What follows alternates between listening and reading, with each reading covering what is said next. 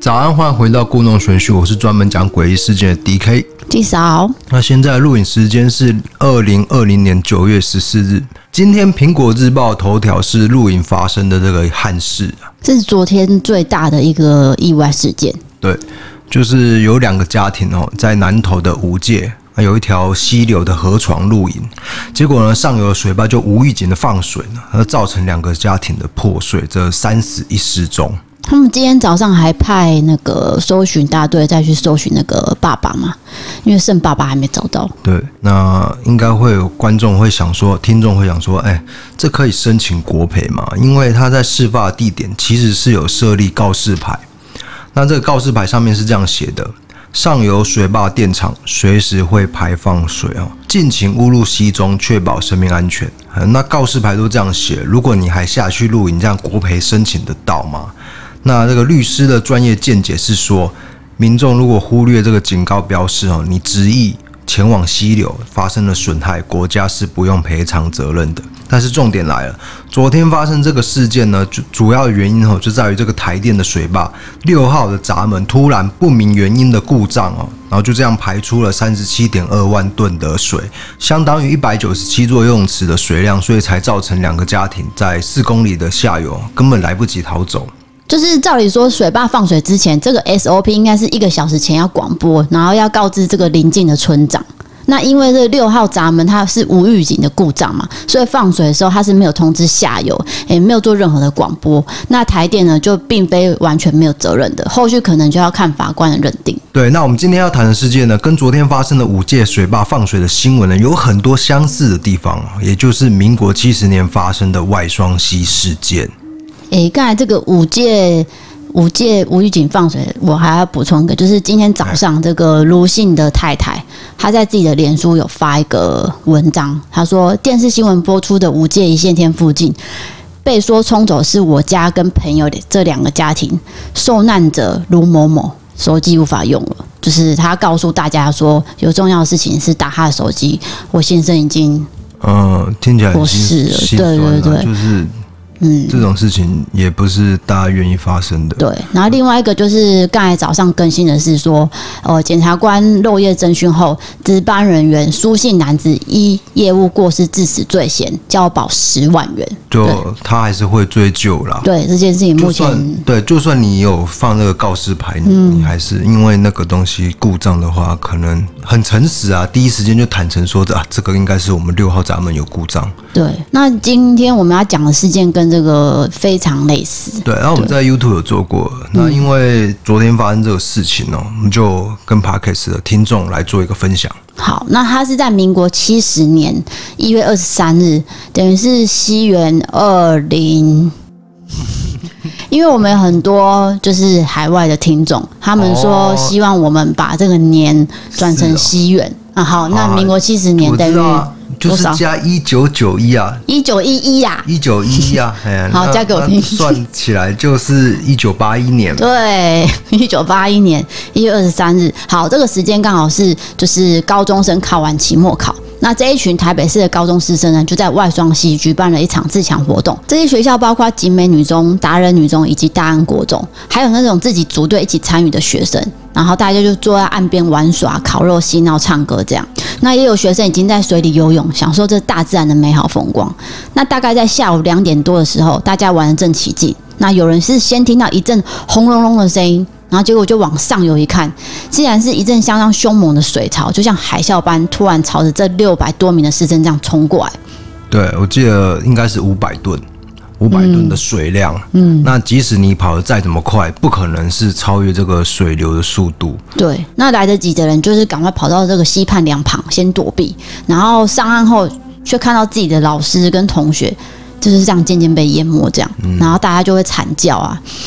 那有些同学是想要救人，可是水势太过湍急，就这样眼睁睁看着他们随着水流，然后撞上石块，然后沉入水底。对，它这个致命的地方不是说溺毙哦，是因为那个水流的速度太快，冲得太快，所以你变成你人也在这个水流当中，用很快的速度正在漂浮。那如果只要一撞到任何东西呢，不是骨折啊，就是粉身碎骨，就是很惨就对了。因为那边的石块非常多，对所以是一定会被撞到。对。对，然后很多人就会伸出手说请求救援嘛，然后现场哀嚎声不断。那幸运生还者在旁边还不断发抖，就是还不知道说刚才到底经历了什么事情，为什么毫无预警的一场大水就这样冲了下来，让大家措手不及。那当时集美女中训导主任朱矮华原本已经上岸了，但是看到还有学生在水里面呼救，他奋不顾身再冲回去水里面救人，最后却因为体力不支，然后加上这个洪水的力量太猛烈，最后是溺毙了这样。对，那他真的是一个英雄了，嗯、因为他自己已经逃走，嗯、啊，他是因为看到水里面还有学生，就毅然回然的回去这样子。嗯，那刚好这边旁边是有一个剑南宪兵哨的宪兵，他们听到声音之后就立刻冲出来救人。然后同时马上报案，接着士林消防警察中队长就马上带着十多名员警，还有三辆消防车以及八辆救护车赶到现场，然后立即将伤者送往台北荣总急救。那有些学生是被水呛到嘛，所以就是在病床上打着点滴，然后有的是因为泡水失温，所以他们就裹着大毛巾在取暖。可是他们对于刚才发生的一切都无法相信，然后表情都非常惊恐，因为。实在太突然，嗯，然后还有无情的事情发生，就是有些人在躲避洪水的时候不慎滑倒，然后接着水流又非常急速冲下来，导致他的头就是撞到石块，满脸鲜血。对，说满脸鲜血其实是比较保守的说法了，其实是真的，嗯，很严重，嗯，很严重啊，就是。我们就这样讲。那当时呢，台北市长是李登辉哦，他就赶到现场指挥，那要求搜救行动一定要坚持下去，请求各单位支援。最后搜救队打捞到了十一具身体，不过呢，还有四个人没有被找到。但是在隔一天呢，就在附近的区域全部都寻获，就是总共就是十五个人了。对，那这十五个人当中，有些是家属，有些是老师嘛。嗯、那许多那许多家庭看到自己的家人遇到这个意外，相当不能接受，当场抱头痛哭。那最后一名找到的失踪者是陈华芳，哦，她是景美女中高三的学生，她整个身体是埋在泥沙里面，只露出一点手臂。那他发现的时间已经是隔天的下午一点十五分，距离这个洪水来袭已经超过二十二个小时了。然后这场意外呢，因为伤亡很惨重，那政府当局必须马上调查事发原因，好给民众一个交代。那当时到底是因为下大雨，还是上游发生了什么事情呢？专家们众说纷纭，好，没有人可以给出一个明确的答案。因为当时是冬天呐、啊，然后又刚好是枯水期，所以很奇怪，真的是天灾吗？那经过调查以后，哎，没有想到不是天灾，就是人为的。嗯。其实就是跟昨天的事件非常的相像了。嗯，事发当天早上九点，电机工程员张姓男子因为发现前几天因为下雨，导致上游进水口有一些树枝啊杂物堵塞了，必须马上清理。他就打电话给值班技工郭姓男子，然后再转告水坝管理站负责人技工曾姓男子，还有另一名值班的技工叶姓男子，总共是三位，告知他们说要做这个清理的动作。那这个作业程序正常来说，就是首先要到取水口，先将垃圾清除。但是呢，第三净水厂是有点远的，那平常也比较少人去监督啊控管，所以员工就比较懒散，就是忘记该有的工作态度，他没有马上去处理。那这三个人值班时间是早上八点到下午六点嘛，但是从早上九点他们知道要做这件事情的时候，他们没有立刻处理就算了，还在喝酒烤肉，持续到下午。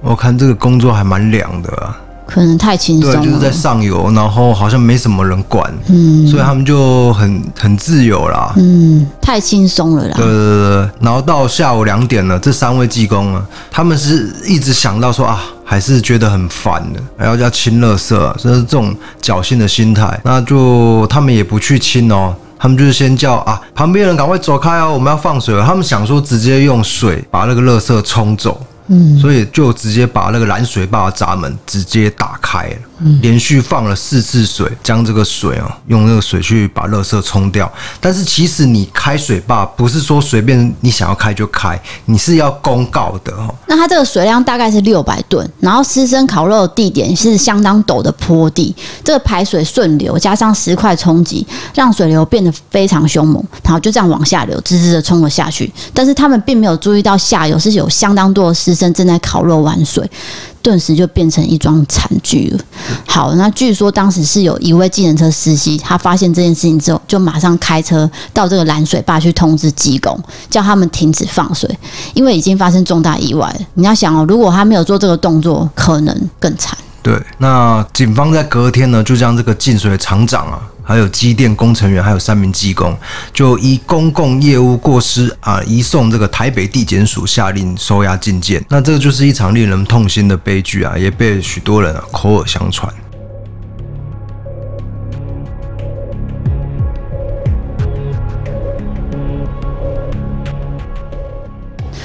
个当时事发突然嘛，那集美女中赶紧将一个教室作为摆放师生身体的房间。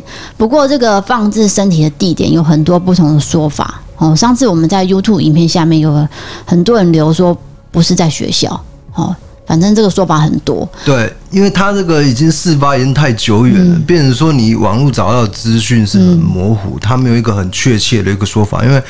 这些人会这这有这个讲法，而另外一边人又有另外一个讲法。那因为重点是集美女中离外双溪有点远，所以人家会说不太可能，不合理。对对对，所以不是放置在集美女，那有可能是学生传出乱传的，有可能。听说是放在就是附近那个军军营的那边啊，嗯，对对对，比较有可能，嗯，对，因为比较近嘛，嗯，那这个没有办法证实。好，总之就是事后有学生表示说他们在校园里面哈会听到一些声音，然后查看后呢又发现没有人，那或者是说他感觉到有人在。自己背后，他想要转头去看，好，类似这种现象，错，或者是他感觉到后面有人，然后他转过头去看，哎，又没有人，嗯，类似这种灵异现象。